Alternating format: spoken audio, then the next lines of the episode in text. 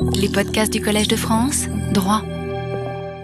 Voilà, bien nous reprenons donc cette série de débats autour du thème punir, pardonner. La semaine dernière, la question posée, c'était de savoir au fond qui va être jugé pour ces crimes internationaux euh, qui tournent autour du droit pénal de l'inhumain, quel accusé? C'était la question responsabilité et impunité. Cette semaine, c'est au fond la question qui va juger, ou plus exactement, quel procureur va poursuivre et quel juge va juger, poursuivre et juger selon les intérêts de la justice, c'est le titre que j'ai proposé de donner. On peut revenir au fond ici encore à Karl Jaspers. Sa question sous la grêle des accusations, on demande qui juge et qui sera jugé. Mais on se souvient que dans son cours donné à Heidelberg en 45-46, dans l'hiver 45-46, dans une Allemagne qui était dévastée par la guerre, c'est la deuxième question, la seconde question, celle de la culpabilité, qui le préoccupait avant tout. Et il s'en est expliqué longuement en anticipant, comme on l'a vu la semaine dernière, sur les aspects plus juridiques de la responsabilité pénale. Mais il va revenir à la première question, qui juge? Il va y revenir en mai 1961, donc quelques années plus tard, en marge du procès d'Eichmann qui avait lieu à Israël, dans une interview qui a été radiodiffusée puis publiée euh, dans la presse à Bâle, en Suisse, et qui vient d'être traduite en anglais. Je vous ai mis la référence dans la, dans la fiche bibliographique dans le Journal of International Criminal Justice en 2006, donc tout récemment. Alors là, dans cette interview, Jasper s'affirmait que le crime commis contre les Juifs était aussi un crime contre l'humanité et qu'en conséquence, en conséquence, le jugement ne pouvait être rendu que par un tribunal représentant l'humanité tout entière. À l'époque, bien sûr, il n'y avait pas de cour pénale internationale permanente. Nuremberg, c'était fini et on ne parlait pas encore des tribunaux pénaux qui arriveront plus tard. Donc sa proposition avait très peu de chances d'aboutir. Mais il suggérait malgré tout que l'État d'Israël lui-même aurait pu faire pression pour la création d'une Cour pénale internationale en saisissant les Nations Unies. Et Anna Arendt, qui, reprend dans son livre sur le procès d'Eichmann cette interview, dit ben oui, l'État d'Israël aurait provoqué ainsi un beau tapage et elle regrette en fait cette occasion manquée qui aurait peut-être permis de faire comprendre à l'opinion mondiale la nécessité d'une Cour pénale internationale. Cela dit, à l'époque, euh, l'idée restait politiquement utopique, mais ce qui me frappe comme juriste, c'est qu'elle paraissait en même temps s'imposer juridiquement. Or, près d'un demi-siècle plus tard, maintenant, en 2007, eh bien, on peut dire que la justice pénale internationale commence à devenir réalité, c'est plus tout à fait une utopie. Mais la réponse à la question de savoir qui doit poursuivre et qui doit juger ces crimes contre l'humanité, eh, on a le sentiment qu'elle s'est plutôt obscurcie en quelques années. Elle s'est obscurcie parce qu'au fond, d'un côté, on dira que les dictateurs ne sont plus complètement à l'abri mais en même temps, la validité d'une justice rendue au nom de l'humanité, qu'elle soit nationale, internationale ou mixte, reste très controversée. Alors elle est controversée à tous les niveaux en fait. Elle est controversée au plan national. Les exemples les plus connus sont les exemples britanniques et belges. Les juges britanniques ouvrant la voie en 1998 en permettant l'arrestation de l'ancien chef d'État Augusto Pinochet. Et puis un an plus tard, en 1999, la Belgique, consacrant par une réforme très remarquée le principe de compétence universelle. Qui fait que dans les années qui suivent, on aura un mandat d'arrêt lancé contre un ministre congolais, on aura des plaintes déposées toujours en Belgique contre Ariel Sharon, George Bush, Colin Powell, Richard Cheney et même l'ex-général Schwarzkopf, personne ne semblait échapper, pouvoir échapper à la justice belge. Mais il a fallu très vite déchanter car il y a eu menace américaine de déplacer le siège de l'OTAN, de refuser toute coopération pénale. Il y a un projet de loi Universal Rejection Act qui a été déposé et la Belgique a dû renoncer. Elle a renoncé à la compétence universelle par deux lois d'avril et d'août 2003. Il est vrai que le contre-exemple que constitue le procès de Saddam Hussein par un tribunal irakien, je dirais très spécial, est encore moins convaincant. On se souvient qu'il y a eu assassinat de plusieurs de ses avocats et que finalement le dictateur a été transformé en martyr par sa pendaison, exécuté et médiatisé dans des conditions très douteuses. Alors cette parodie judiciaire a suscité et c'est peut-être euh, sa principale utilité, si on ose dire, une réprobation quasi générale. Donc elle a souligné dans l'opinion le besoin d'une justice internationale qui aurait présenté davantage de garanties. Mais la justice pénale internationale n'est pas non plus à l'abri. On se souvient de la diatribe de Milosevic contre le tribunal pénal international de La Haye. Je considère que ce tribunal est faux dit-il dès la première audience, que l'acte d'accusation est un acte erroné, sans légitimité, qui n'a pas été désigné par l'Assemblée générale des Nations unies. Il n'est donc pas nécessaire que je désigne un Conseil de la défense alors que c'est un ordre illégal, alors que ce procès a pour tâche de produire une justification fausse des crimes de guerre commis par l'OTAN en Yougoslavie. Et même les juridictions mixtes qui associe, qui essaye de trouver la bonne solution en associant des juges nationaux et des juges internationaux, se heurte à des difficultés innombrables dont témoigne par exemple la lenteur de la mise en place, alors au Cambodge, près de 30 ans après les faits, des chambres extraordinaires qui vont juger les crimes commis par les Khmers rouges. Il y a un règlement de procédure qui a été présenté en novembre dernier, qui aurait dû être adopté en novembre dernier, mais qui a été reporté. On ne sait même pas s'il va être adopté, comme on l'espère, ce printemps 2007. En somme, à mesure que se développe cette justice pénale tant attendue et tant espérée, cette justice pénale internationale, eh bien, le sentiment de beaucoup d'observateurs est que Loin de garantir la paix grâce à la lutte contre l'impunité, cette justice qui est rendue au nom d'une humanité qui reste un mythe conduirait tout droit au chaos. Et même ceux qui espèrent que le chaos deviendra un levier pour permettre l'avènement d'une conscience et d'une justice internationale décrivent la situation actuelle comme pagaille et désordre. Je me réfère à l'ouvrage publié par Antoine Bayeux sur la compétence universelle, vous avez aussi la, référence. Alors, c'est un peu cela que je voudrais faire avec vous, devant vous, c'est commencer par évaluer ce grand désordre judiciaire qui accompagne l'avènement d'un droit pénal de l'inhumain, avant de tenter d'imaginer ce que pourrait être une communauté judiciaire qui, sans abolir les cultures de chaque peuple, puisse s'organiser comme une communauté transculturelle. Il y a évidemment, là, une fois de plus, un point d'interrogation. Par contre, il n'y a pas de point d'interrogation sur le grand désordre judiciaire.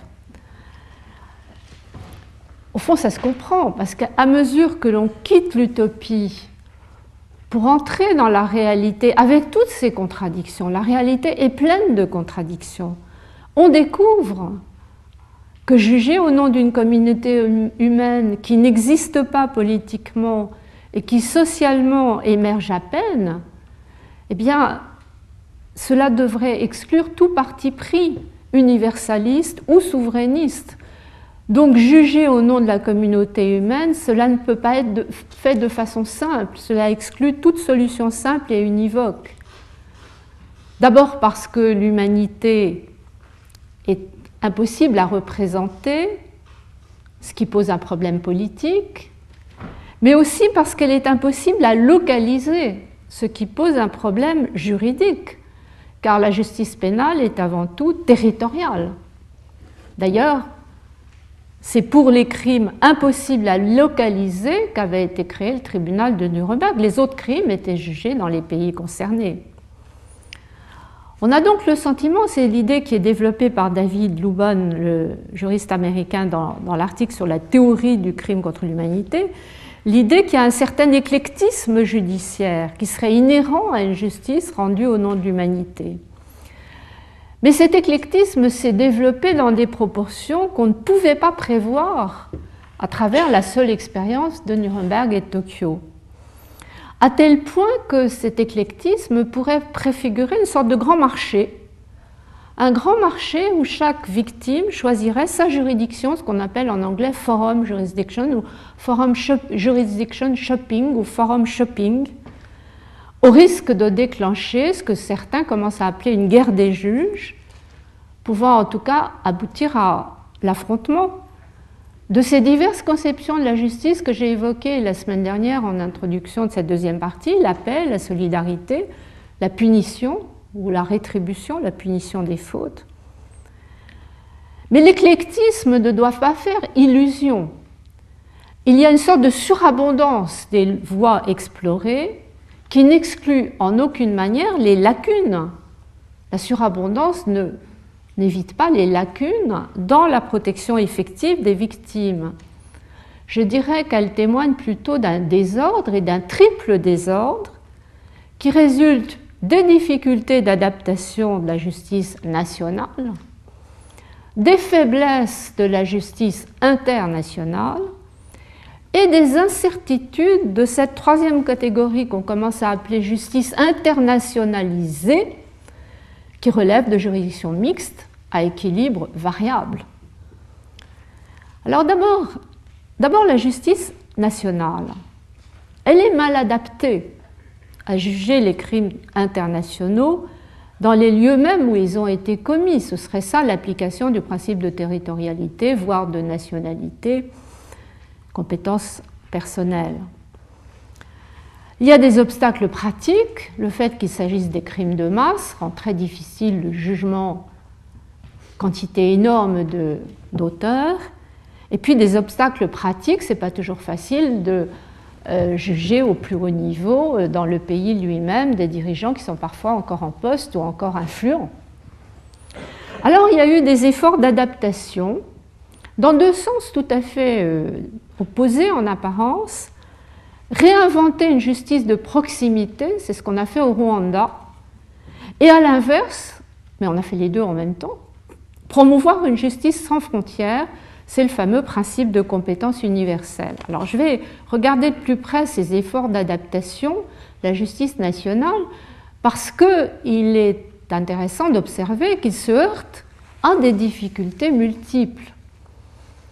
D'abord, cette expression de justice de proximité, ça peut être très surprenant, s'agissant de juger des crimes de masse, comme le massacre au Rwanda de quelques 700 000 Tutsis entre 1990 et 1994. Il faut d'ailleurs ajouter les viols de 250 à 500 000 femmes. Parallèlement, toujours pour rester dans ces chiffres effroyables, on estimait à près d'un million le nombre de personnes qui auraient matériellement pris part au génocide. Et on dénombrait en 1998 dans les prisons en attente d'être jugés 125 000 détenus. Donc en soi, ces chiffres sont un défi à la justice. Comment juger tous ces auteurs? Comment entendre tous les survivants? Alors que le tribunal pénal international pour le Rwanda n'avait qu'une vocation limitée juger les principaux responsables, pas tout le monde. Et alors que les juridictions pénales nationales, ordinaires ou militaires, n'avaient pas les moyens, les moyens en les moyens matériels, d'absorber un tel contentieux. Alors l'idée est venue d'emprunter le modèle traditionnel des juridictions gachacha, le mot veut dire l'herbe. En fait, c'est la justice rendue sur l'herbe. Je me disais, au fond, ça fait penser aux vieilles pratiques chez nous des différends réglés sur le pré, c'est-à-dire quand on provoquait quelqu'un en duel. Mais la différence, c'est que les juridictions gachacha, c'est une forme beaucoup plus populaire et moins violente en principe. L'idée, c'était qu'il fallait considérer en effet la nécessité pour les Rwandais, c'est ce qui a amené à cet appel à la justice de proximité, il fallait considérer la nécessité pour eux d'avoir à vivre ensemble à nouveau, faute de lieu où se réfugier. Il fallait bien qu'ils réapprennent à vivre ensemble. Et donc une loi de 2001, ayant l'ambition de restaurer la paix en favorisant la réconciliation, instituer une justice de proximité, un peu dans tous les sens du terme, proximité culturelle, parce que c'est le mode traditionnel de règlement des conflits de voisinage qui se fait par une prise de parole collective, c'est l'espace de la palabre, mais aussi la proximité géographique, parce que c'est une justice qui se déplace, itinérante, et puis la proximité sociale, parce que les juges sont, comme le dit la loi, des personnes intègres, qui sont élus par la population, alors que tous les membres du groupe social vont participer ensuite au débat. La difficulté, le problème tient à l'ambiguïté de cette transposition, parce que la formule que l'on transpose, c'est une formule qui était conçue pour de petits conflits de voisinage. Et voilà qu'on l'applique à des crimes qui sont situés au plus haut de la hiérarchie et qui sont définis non plus par une coutume ancestrale, souple, évolutive, mais par une loi beaucoup plus rigide qui renvoie aux conventions internationales, qui impose une procédure comportant par exemple un plaidoyer de culpabilité inhabituel au Rwanda. Ce qui fait que les premiers bilans qu'on établit ne sont pas extrêmement satisfaisant. Il y a un taux assez faible de participation, à peine un quart de la population. Il semble qu'il y ait la crainte d'aveux tronqués qui euh, aboutirait à une justice de façade, même à une amnistie déguisée, surtout après qu'en 2003, on ait procédé à la libération de quelques 20 000 détenus qui étaient en effet passés aux aveux, alors que parallèlement, aucune procédure de réparation effective n'a été mise en place pour les victimes, qui avaient l'impression d'avoir été leurrées. Alors cela étant, en 2006, il y a une mission canadienne qui est partie au Rwanda faire un certain nombre d'observations autour de la juriste que j'ai déjà citée, Hélène Dumont. Et la mission revient avec le sentiment qu'il y a une certaine amélioration depuis deux ans. elle cite une euh, entrevue réalisée à Kigali en mai 2006 avec euh, Augustin Knussy, qui concluait que le tribunal Gachacha aurait malgré tout commencé son œuvre restauratrice. Et je cite l'interlocuteur rwandais qui dit Le tribunal a fissuré le mur de silence. Ça, c'est important dans le processus de réconciliation. Ce mur de silence se fissure de partout, c'est comme un château de cartes qui s'écroule. Et il ajoute que malgré la faiblesse des sanctions prononcé pour ceux qui plaident coupables. Il n'y a pas de peine de mort alors que le Rwanda a gardé la peine de mort devant les juridictions ordinaires. Là, il n'y a pas de peine de mort. Mais le Rwandais interviewé dit il ne faut pas sous-estimer la honte comme sanction. La honte est forte car le génocide est avant tout au Rwanda un crime de trahison. Cela se traduit par des suicides de la part des accusés qui n'ont pas supporté que leur trahison soit révélée. La honte.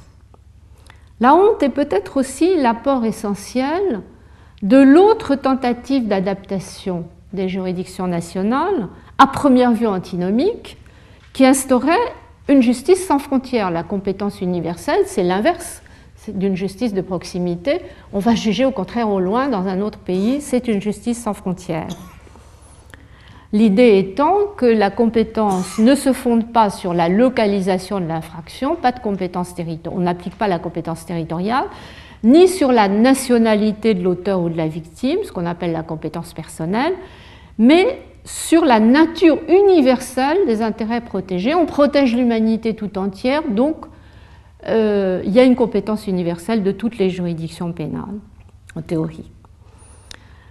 Alors c'est une formule qui avait été conçue comme un mécanisme exceptionnel dans un domaine très particulier qui était la lutte contre la piraterie, parce que la piraterie est impossible à localiser.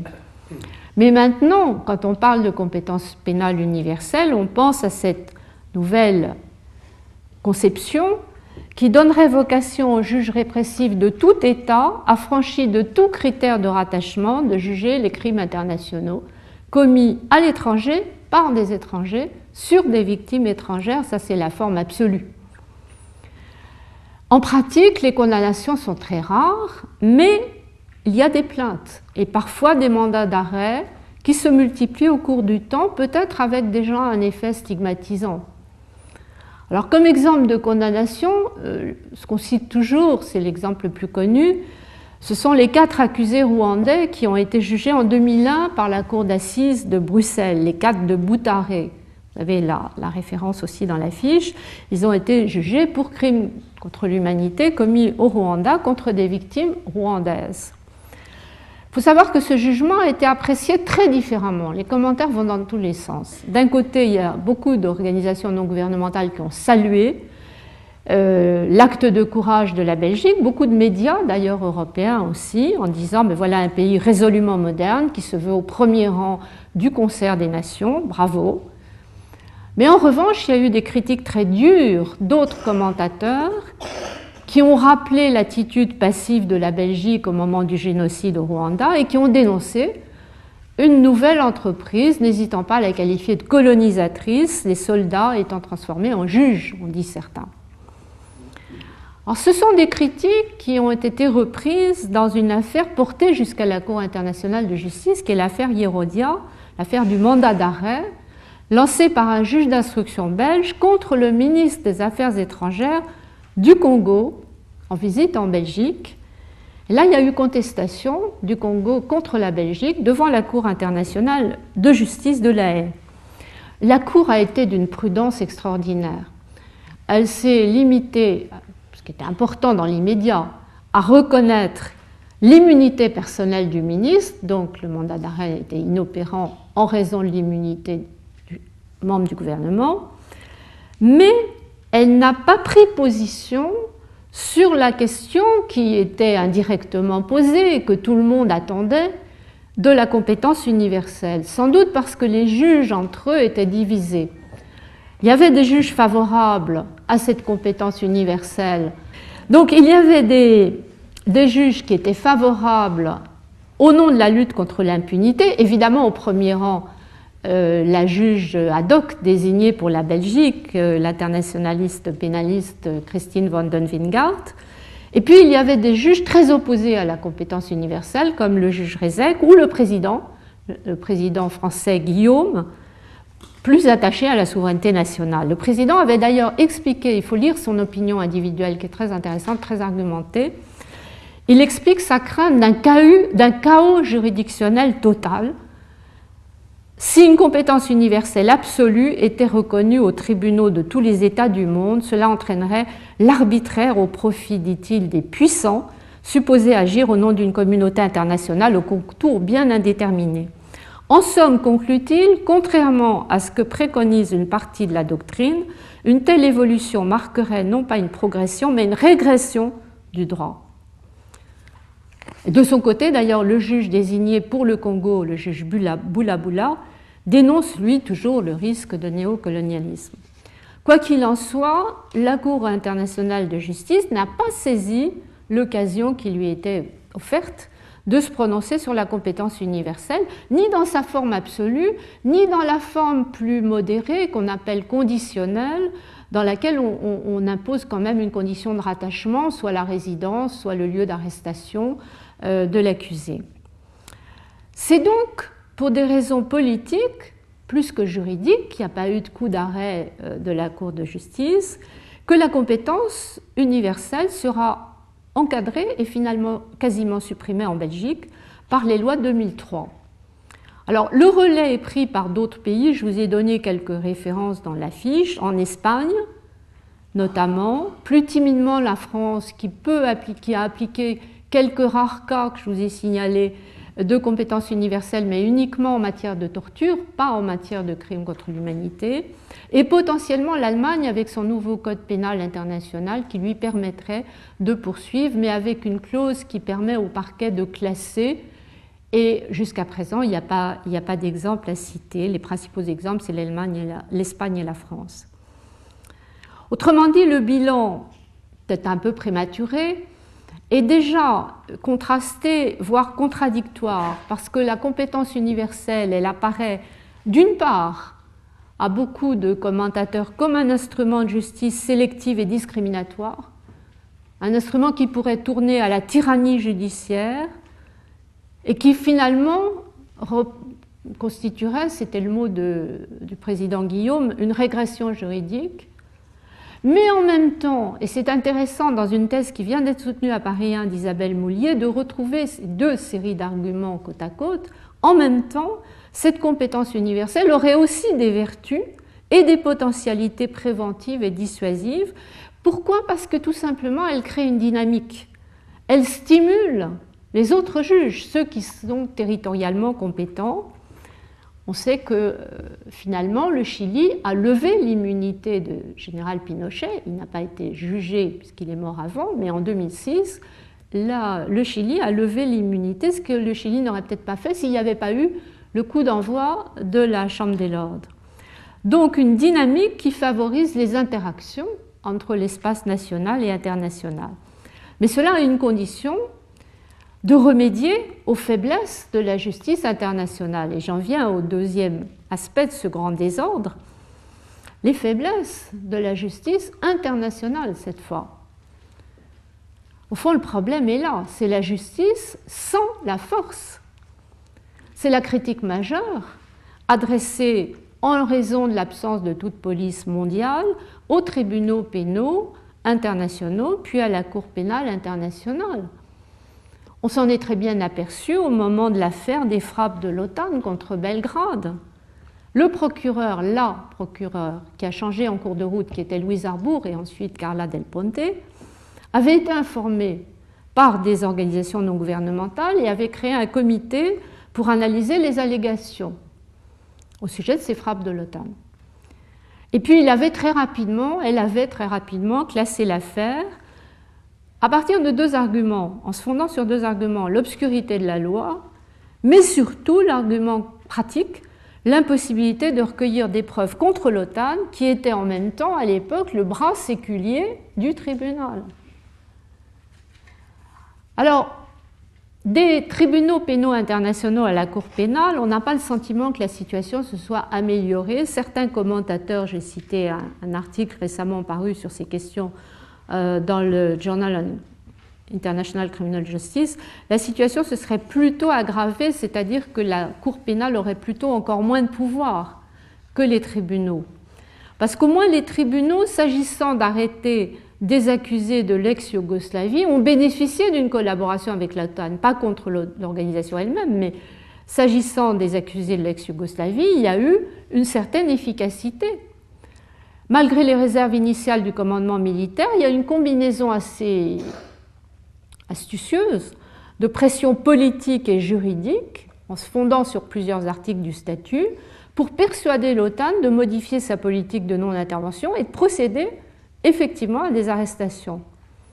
En revanche, le dispositif mis en place pour la Cour, sont les articles 86 et 87 du statut, repose essentiellement sur la bonne volonté des États. Il n'y a pas vraiment de moyens de contrainte. Le préambule annonce la nécessité de prendre des mesures dans le cadre national et de renforcer la coopération internationale, mais le statut est plutôt en recul par rapport aux pratiques des tribunaux pénaux internationaux. Il peut seulement, la Cour peut seulement demander aux États non partis et aux organisations intergouvernementales leur assistance. Qui fait qu'on commence à discuter beaucoup en doctrine de la nécessité qu'il y aurait à doter cette Cour d'une force de police autonome. Mais on sait bien que cette proposition a très peu de chances d'aboutir dans un avenir proche. Alors en attendant, que faire? C'est intéressant de lire le rapport que le procureur de la Cour pénale, Luis Moreno Ocampo, euh, vient d'établir pour ses activités 2003-2006, et il dit très clairement que c'est là l'un des défis majeurs à relever, trouver un moyen pour faire exécuter les mandats d'arrêt. Un défi qui est renforcé encore par les difficultés à mener des enquêtes dans des pays qui sont en proie à des violences constantes. Alors, il y a un accusé qui a été transféré, on en a déjà parlé, c'est Thomas Lubanga dans l'affaire concernant les enrôlements d'enfants soldats au Congo, mais il a été transféré parce qu'il était déjà détenu. De même, il y a des mandats d'arrêt qui ont été émis au Congo et en Ouganda qui ont peut-être des chances d'aboutir. En revanche, au Darfour, malgré la saisine par le Conseil de sécurité en 2005, l'enquête a traîné. Il y avait eu un premier rapport accompagnant la saisine du Conseil de sécurité du 30 mars 2005 mais le procureur a mené sa propre enquête. Il estimait qu'il n'était pas lié par le rapport remis au secrétaire général de l'ONU, donc il a souhaité faire sa propre enquête. Et son enquête a duré deux ans avant qu'il prenne la décision, c'est tout récent, c'est le 27 février dernier, d'ouvrir des poursuites contre l'ancien ministre de l'Intérieur et l'un des commandants des milices euh, alliées au gouvernement soudanais. Ça, date du 27 décembre 2007. Le problème que le procureur explique dans son rapport, c'est qu'il a dû effectuer des missions dans un certain nombre de pays, il a été dans 15 pays, dont le Soudan, mais impossible d'enquêter au Darfour en raison des problèmes de sécurité, qu'il s'agisse d'ailleurs des victimes, des témoins ou des membres du personnel du tribunal. Donc maintenant on en est là, le procureur décide d'ouvrir les poursuites et ce sont les juges de la chambre préliminaire qui doivent décider de délivrer soit une citation à comparaître, soit un mandat d'arrêt à l'encontre des suspects. Mais évidemment, l'arrestation effective n'est pas garantie. Tout au plus peut-on espérer, mais les dernières nouvelles ne sont pas très optimistes à ce point de vue, on pouvait espérer que l'ouverture des poursuites à La Haye pourrait contribuer à faire accepter par le pouvoir soudanais le déploiement d'une force internationale hybride qui pourrait être composée de soldats de l'Union africaine et de euh, l'Organisation des Nations Unies. La question reste euh, suspendue. En tout cas, pour tenter de pallier ces faiblesses tout en tenant compte des susceptibilités nationales, les diplomates et les juristes ont imaginé, et là il y a un effort d'imagination remarquable des juristes et des diplomates, des formes de justice internationalisée. Alors, que veut dire ce terme? Eh bien, la justice pénale reste localisée sur le territoire national, ce qui permet en principe d'utiliser la police de l'État, mais elle associe des juges étrangers qu'on appelle internationaux, et l'idée c'est que la mixité va créer des nouvelles potentialités, mais en même temps, et c'est le dernier aspect dans ce grand désordre, cette mixité, elle crée des incertitudes parce qu'il y a beaucoup de variétés euh, à l'intérieur de ces juridictions mixtes. Il y a plusieurs expériences qui sont en cours. Le Cambodge, le Kosovo, Sierra Leone, Timor-Leste. Et en fait, la variété, elle est le reflet d'un rapport de force entre les Nations Unies et chacun de ces États. L'acte de création des juridictions mixtes en fait, il, symbolise le degré d'autonomie de chaque État concerné. Par exemple, l'accord pour le Cambodge, c'est un accord qui a été librement consenti. C'est le Cambodge qui a demandé la création euh, d'un tribunal mixte. En revanche, pour la Sierra Leone, c'est un accord qui a été imposé, c'est un acte qui a été imposé par le Conseil de sécurité de l'ONU. Ce qui fait que les statuts de ces juridictions varient beaucoup d'un point à l'autre. Le point commun, c'est qu'on va juger les crimes sur place, donc c'est une justice locale et en même temps, on applique une partie des règles du droit international, donc c'est une justice hybride. Là encore, il ne s'agit pas de faire déjà un bilan, c'est trop tôt, mais de repérer peut-être quelques-unes de ces incertitudes, qu'il s'agisse de la composition des juridictions ou du contenu des normes. Alors sur la composition, c'est pas simple d'introduire ces juges internationaux aux côtés des juges nationaux. L'idée est juste, il s'agit de renforcer l'impartialité et l'indépendance des juges nationaux. On dénonce par exemple à l'heure actuelle euh, la sensibilité trop grande des juges rwandais aux pressions des militaires et des policiers. S'il y avait des juridictions mixtes, c'est peut-être plus facile de résister à ce type de pression. Mais l'équilibre varie selon le rapport de force, ce qui fait que le statut, par exemple pour la Sierra Leone, favorise les internationaux, alors que le statut, l'accord sur le Cambodge favorise plutôt les nationaux. Euh, pour le Cambodge, on donne à la phase de jugement une voix prépondérante aux juges nationaux. Euh, ils sont trois euh, contre deux et quatre contre trois en appel. Alors simplement, l'accord précise qu'aucune décision ne pourrait être adoptée sans l'accord d'au moins un des juges internationaux, pour éviter que les juges internationaux soient complètement marginalisés. Alors ce qui est intéressant aussi pour le Cambodge, c'est que l'accord prévoit la parité pour les poursuites et pour l'instruction. Mais on risque un blocage, parce que ça veut dire concrètement qu'il y a deux juges d'instruction, un international qui d'ailleurs est un Français, Marcel Lemonde, et un euh, Cambodgien, il y a deux procureurs, l'un je crois, un Canadien et l'autre euh, un Cambodgien.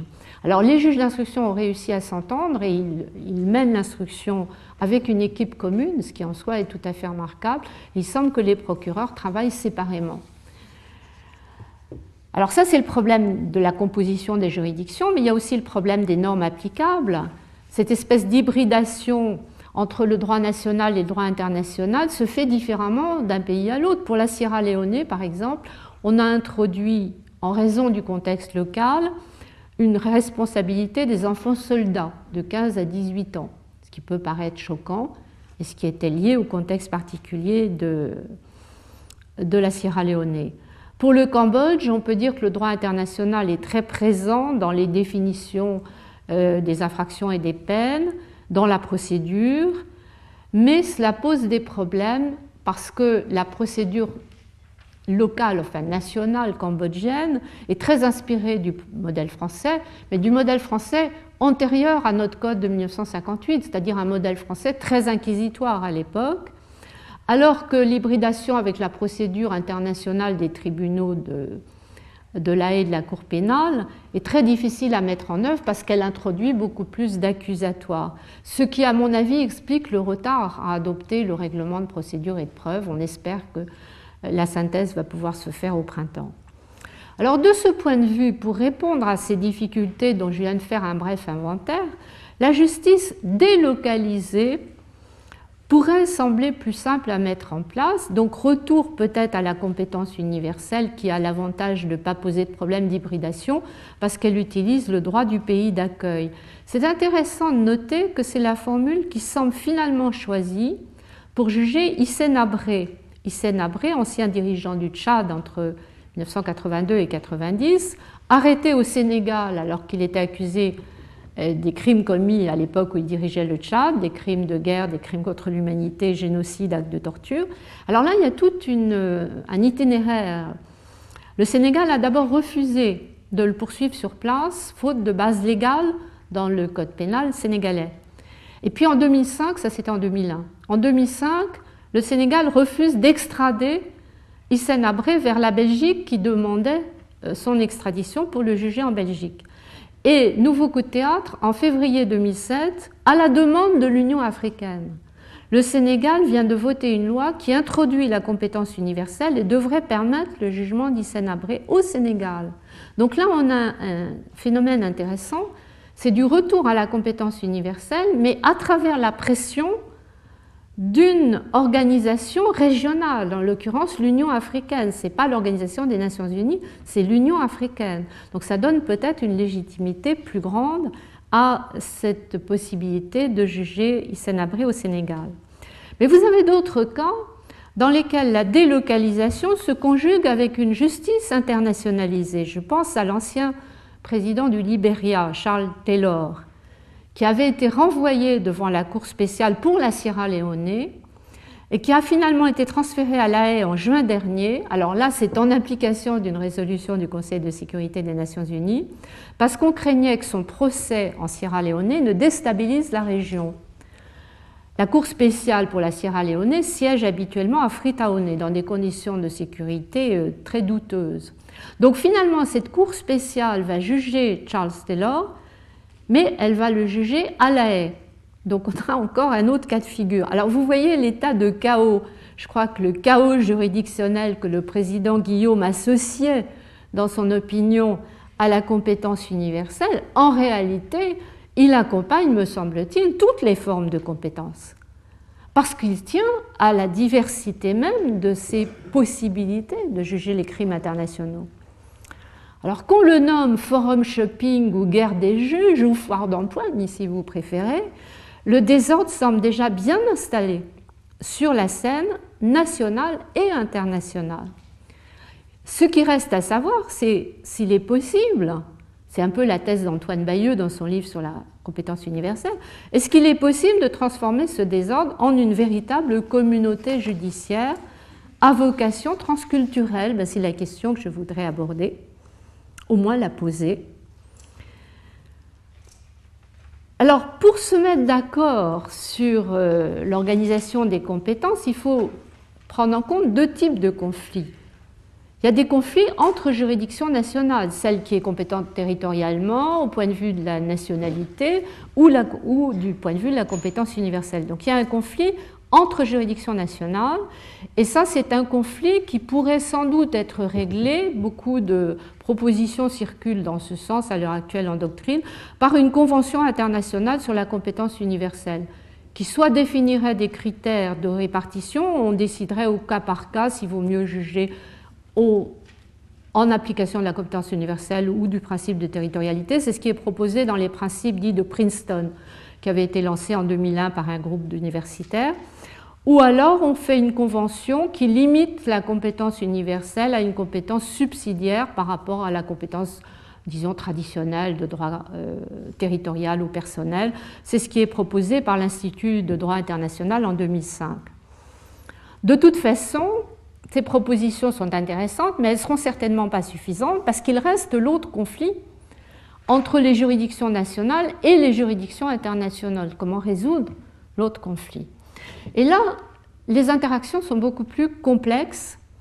Au fond, l'idée, c'est qu'il faudrait, pour résoudre le conflit entre le niveau national et le niveau international, il faudrait à la fois essayer d'ordonner les interactions et de définir plus en profondeur la notion d'intérêt de la justice qui sous-tend au fond les choix et qui est une notion inscrite dans le statut de la Cour pénale internationale, mais avec des critères très équivoques. Alors ce sont les deux pistes que j'entrevois.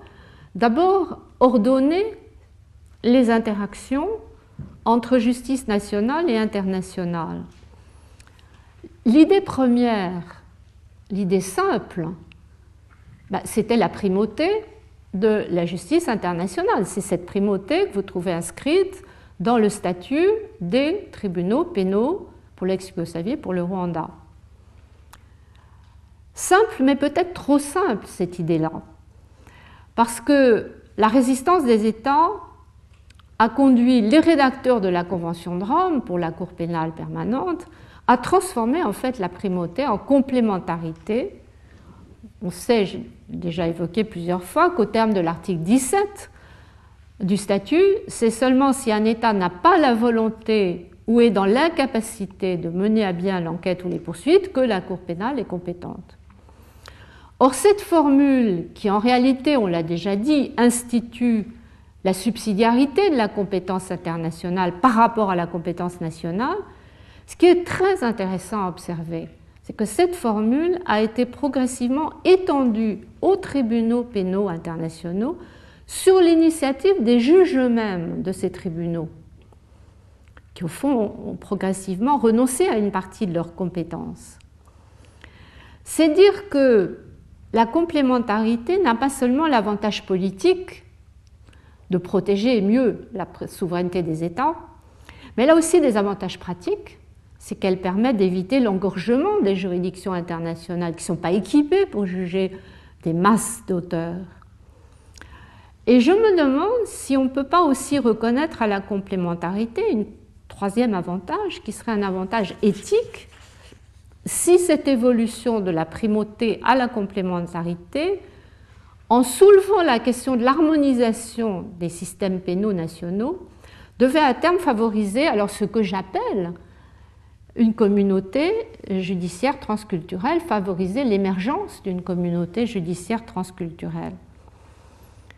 De la primauté à la complémentarité, c'est très intéressant de regarder, d'observer l'évolution des tribunaux pénaux internationaux. Au départ, leur statut prévoit, en raison du principe de primauté de la justice internationale, une procédure de dessaisissement des juges nationaux. Donc le règlement de procédure, article 8 à 13, prévoit le dessaisissement des juges nationaux au profit du tribunal de la Haye pour l'ex-Yougoslavie. Or, à partir de 1997, donc très vite, un mécanisme inverse de renvoi des affaires du tribunal international vers les juridictions nationales s'est mis en place. D'abord pour l'ex-Yougoslavie, puis pour le Rwanda. Et les juges ont ajouté un article 11 bis dans leur règlement pour décharger le tribunal d'affaires de moindre gravité. Et là aussi, il y a une évolution sur les critères de la décision de renvoi. Au départ, le règlement est très vague. Il dit simplement, bah, si le procureur estime qu'il serait bon, compte tenu des circonstances, que les juridictions de l'état de l'arrestation se saisissent de l'affaire, il, il peut renvoyer. Ce serait bon. Heureusement, la version de 2002 est un peu plus précise. Elle ajoute des critères, la gravité des crimes, la position hiérarchique de l'accusé, et elle ouvre la décision au juge et pas seulement au procureur, au juge pouvant agir d'office. Il se trouve que cette formule a été très largement utilisée. Il y a plus de douzaine d'accusés qui ont déjà été renvoyés, plusieurs sont en instance de renvoi alors le contentieux sur ces affaires renvoyées me paraît très révélateur de la difficulté de déterminer à quel niveau, national ou international, la justice est perçue comme la plus juste. Parce qu'on découvre au fur et à mesure qu'une partie des accusés préfère la justice internationale. Il y a cette affaire Todovic que je cite dans l'affiche, qui est extraordinaire, parce que l'accusé lui-même plaide la gravité de ses propres crimes. Il dit Mais j'ai commis des crimes très graves. Le confinement de milliers de musulmans et d'autres non-serbes, un nombre incalculable de meurtres, de tortures, de déportations, de transferts forcés de population. Il dit J'étais à un rang très élevé dans la hiérarchie, donc vous ne pouvez pas, vous ne devez pas me renvoyer. C'est extraordinaire. En réalité, ça s'explique si on considère que cet accusé craint de subir des conditions de détention inhumaines ou dégradantes, voire des tortures, s'il est renvoyé dans son pays. En fait, sa demande a quand même été rejetée et le renvoi a été décidé parce que la Cour a jugé que la crainte n'était pas prouvée, n'était étayée par aucun élément précis, seulement des spéculations. En tout cas, cet étrange retournement de la défense souligne, me semble-t-il, que le désordre actuel ne sera pas résolu seulement comme un conflit de compétences ordinaires par des critères juridiques d'attribution de compétences. Il démontre la nécessité d'une harmonisation des garanties. Il faudrait aller non pas vers l'uniformité, mais au moins vers la compatibilité des règles et des pratiques nationales avec le droit international, le droit international pénal et le droit international des droits de l'homme. Autrement dit, on voit un lien qui commence à apparaître de la complémentarité à l'harmonisation. Et les pratiques vont dans ce sens, qu'il s'agisse des tribunaux pénaux internationaux ou de la Cour pénale, les procureurs et les juges internationaux mettent au point déjà des programmes de formation, des transferts de documents, des transferts de savoir-faire en direction des États, les procureurs internationaux envoient des observateurs pour contrôler la loyauté des procédures nationales, pour contrôler la qualité des conditions de détention, ce qui va leur permettre ensuite d'apprécier, en fonction de l'article 17, si l'État a bien la capacité de juger lui-même l'affaire, en sens capacité, en sens de qualité aussi du jugement. Il y a aussi la question de la nature des peines, au-delà des problèmes de garantie de procédure. Aucun renvoi n'a encore été décidé vers le Rwanda parce qu'on attend une modification de la législation sur la peine de mort qui a été appliquée dans les premières affaires jugées au Rwanda, alors qu'au niveau du tribunal pénal international, elle est abolie. Donc on arrive à une absurdité que les affaires les moins graves font encourir les peines les plus lourdes. On comprend qu'il n'y ait pas encore eu de, de renvoi, même si le règlement le permet. Alors, cette harmonisation, elle ne va pas de soi. Quand on lit simplement les textes, bah, la Convention de Rome, elle crée pour les pays adhérents une obligation de coopérer avec la Cour pénale internationale, mais elle n'impose pas directement d'adapter la législation, c'est à eux de le décider. Toutefois, le principe de complémentarité est une incitation indirecte pour les États qui voudraient ensuite revendiquer leur autonomie juridictionnelle. C'est une incitation, ce devrait être une incitation indirecte à harmoniser leur législation et leurs pratiques.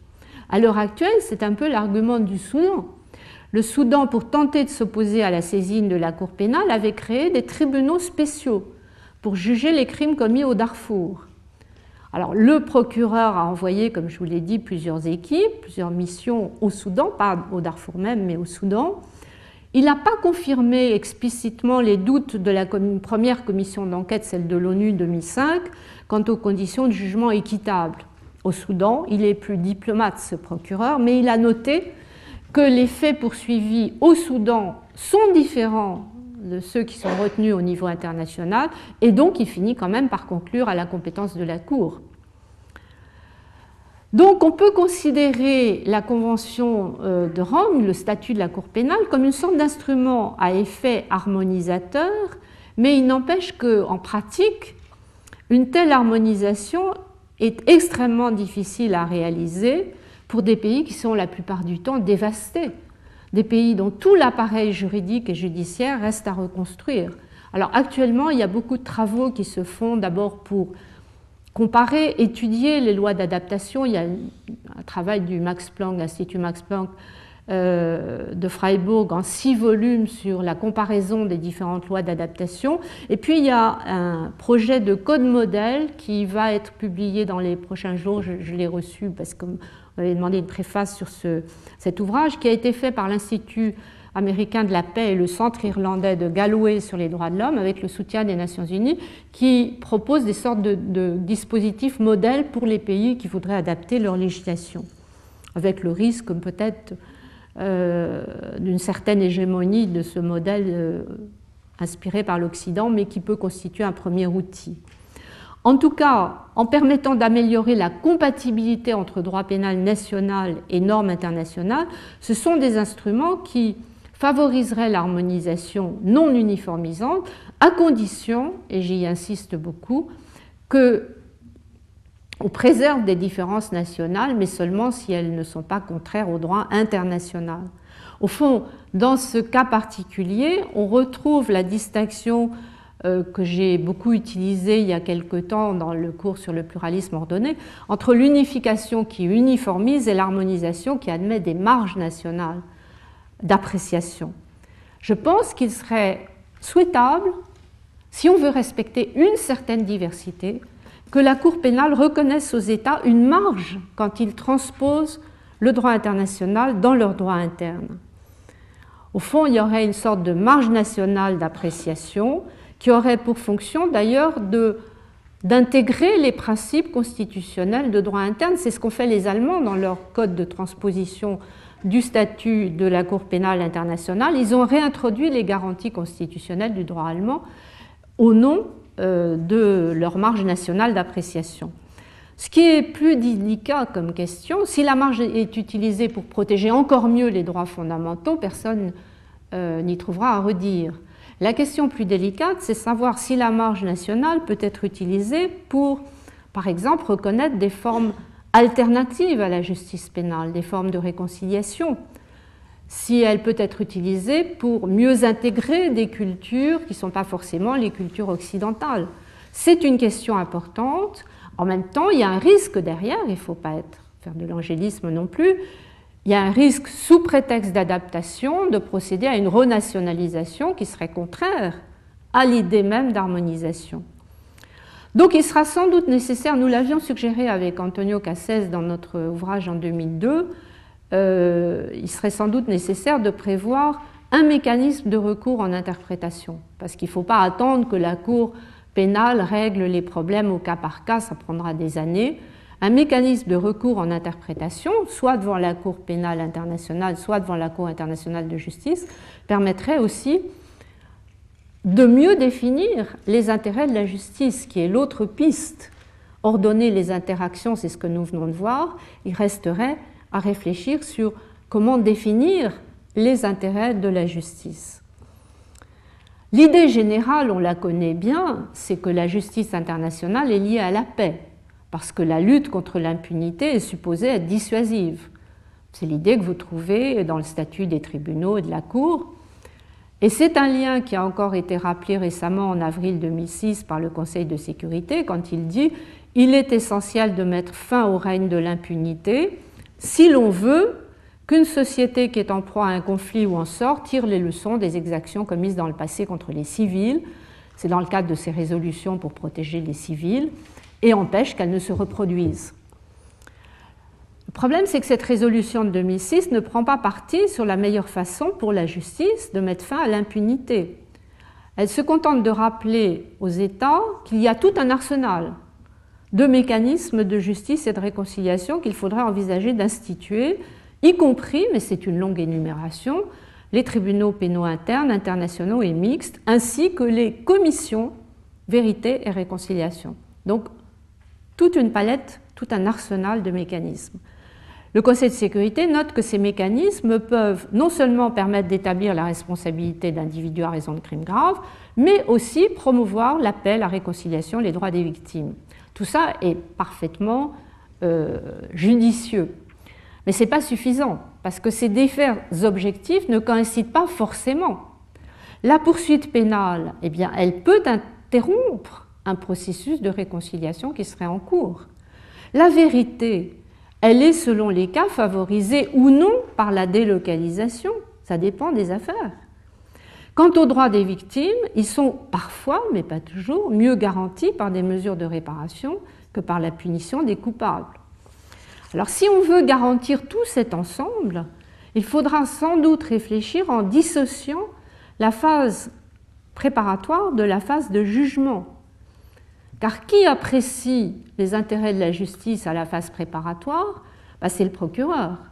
Le procureur de la Cour pénale qui, sous le contrôle des juges, apprécie non seulement la légalité des poursuites, mais l'opportunité. Il y a un principe d'opportunité à l'article 53 du statut le procureur doit engager ou renoncer aux poursuites en fonction des intérêts de la justice. Et comme je l'avais suggéré dans, un article à la revue Sciences criminelles en 2005, c'est une formule, les intérêts de la justice, qui renvoie à toute une série de critères. Les circonstances, gravité des crimes, intérêt des victimes, âge de l'auteur, euh, rôle dans le crime allégué. Ce que je suggérais en 2005, c'était d'interpréter ces intérêts de la justice non seulement par référence aux critères traditionnels de la légitimité, bon, la gravité, et l'effectivité, donc la faisabilité de l'enquête, mais aussi en tenant compte des critères de temps et de lieu qui caractérisent le contexte national, c'est-à-dire en conciliant universalisme et diversité culturelle.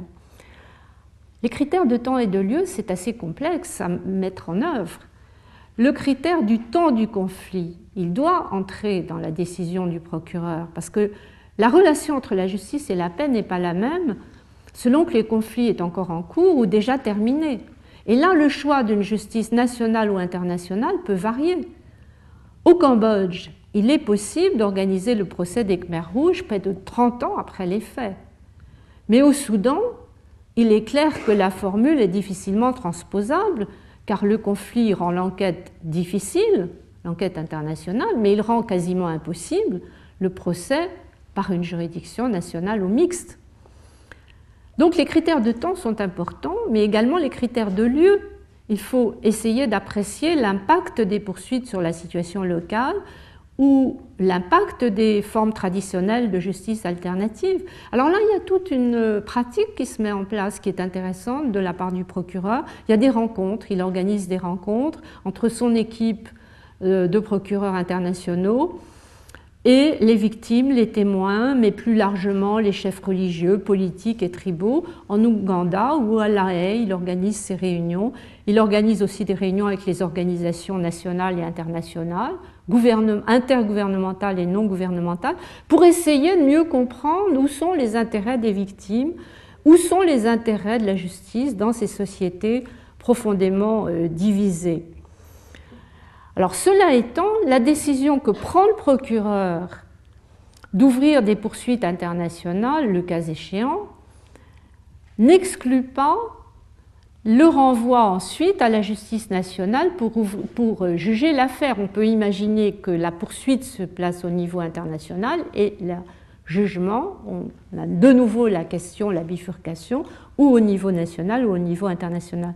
Autrement dit, il faut penser à dissocier la phase de jugement de la phase préparatoire et il faut donc expliciter, comme on l'a fait pour les tribunaux pénaux internationaux, les critères qui commanderaient la possibilité pour les juridictions de jugement, pour la Cour pénale internationale, de renvoyer les accusés à la justice nationale. Alors pour le moment, ces critères sont très pauvres dans le statut, puisque c'est uniquement la capacité et la volonté des États à juger eux-mêmes l'affaire.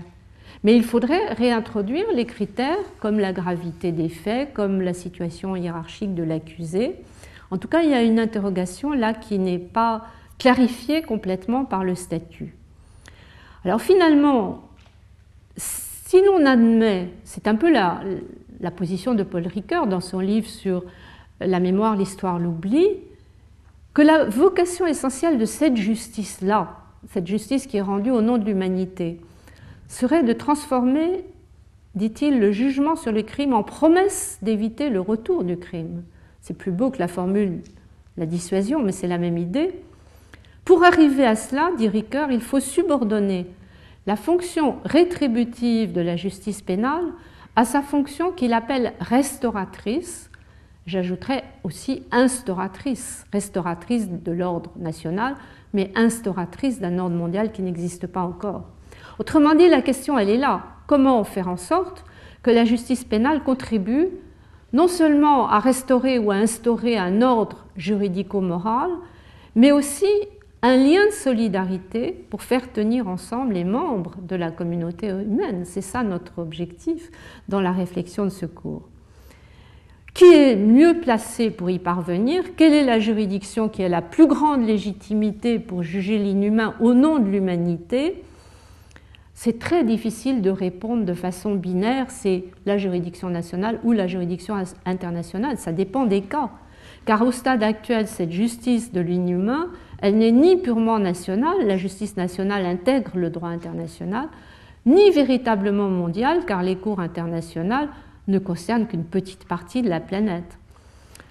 Alors, la question, je ne vais pas la trancher parce que nous allons la reprendre avec Geneviève Judicelli de l'âge au cours du séminaire et ce sera donc le, thème qui va nous retenir aujourd'hui. Encore deux mots pour annoncer le prochain cours. Au-delà des choix de compétences, ce qui nous restera à étudier, c'est comment ce procès d'humanisation, pourrait-on dire, peut échapper aux obstacles nés des intérêts nationaux, tout en respectant les diversités culturelles. C'est un peu la quadrature du cercle. Alors cette interrogation qui nous mènera au plus près du couple punir-pardonner va nous conduire au dernier débat la semaine prochaine, le dernier débat sur les objectifs de la sanction, punition, réparation ou réconciliation. Voilà le programme, mais dans 10 minutes, 10 minutes, 12 minutes, on reprend avec Geneviève Judicelli de l'âge les questions d'aujourd'hui.